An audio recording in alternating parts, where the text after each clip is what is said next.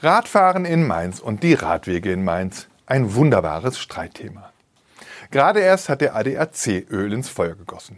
Ausgerechnet der Autolobbyverein, der in seiner Kommunikation gerade auf zeitgemäßes Mobilitätsgeschwurbel einschwenkt. Hallo, ich bin auch Mitglied.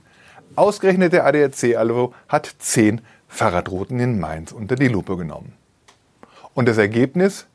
Von allen untersuchten Landeshauptstädten landet Mainz auf dem letzten Platz. Kriterium waren der Komfort und die Breite der untersuchten Radwege und die waren und sind alles andere als zeitgemäß. Die neuen Radspuren auf den Fahrbahnen der Straßen, die die Stadt seit etwa zwei Jahren auf immer mehr Strecken den Autofahrern abtrotzt, wurden aber offenbar nicht untersucht. Die Mainzer Umweltdezernentin Katrin Eder, die Gegenwind erprobt ist, hat mit ihrer Attacke auf den ADAC schon recht. Offenbar versucht der Automobilclub durch solche Initiativen Druck auf die Städte auszuüben. Er will lieber Radwege neben den Straßen ertüchtigt haben, anstatt die Fahrbahnen für die Autos zu verknappen. Kleiner Zwischenruf, warum eigentlich hat die immer nörgelnde Mainzer CDU diese Steilvorlage des ADAC noch nicht aufgegriffen? Trotzdem ist der Radwegetest der Autofreunde nicht wertlos.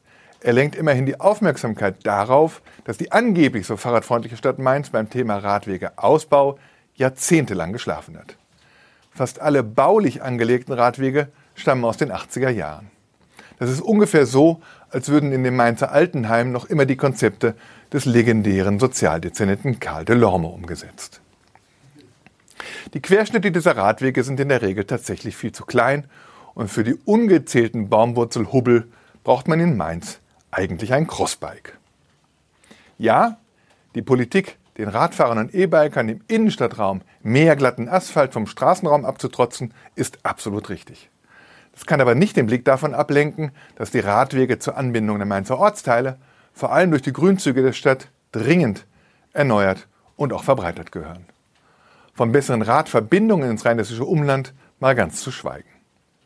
Wer hier nach einem klaren Ziel und Zeitplan sucht, der wird nicht fündig werden.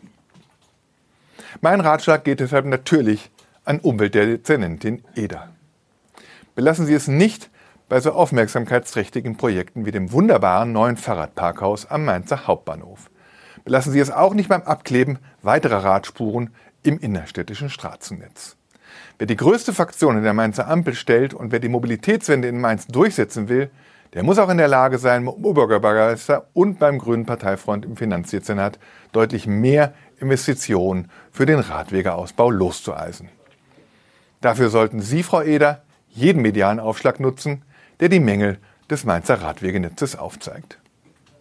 Oder haben Sie sich mit Ihrem ganz persönlichen Plan, in der nächsten Landesregierung ein grünes Ministerium zu übernehmen, gedanklich schon von der Mainzer Stadtpolitik verabschiedet?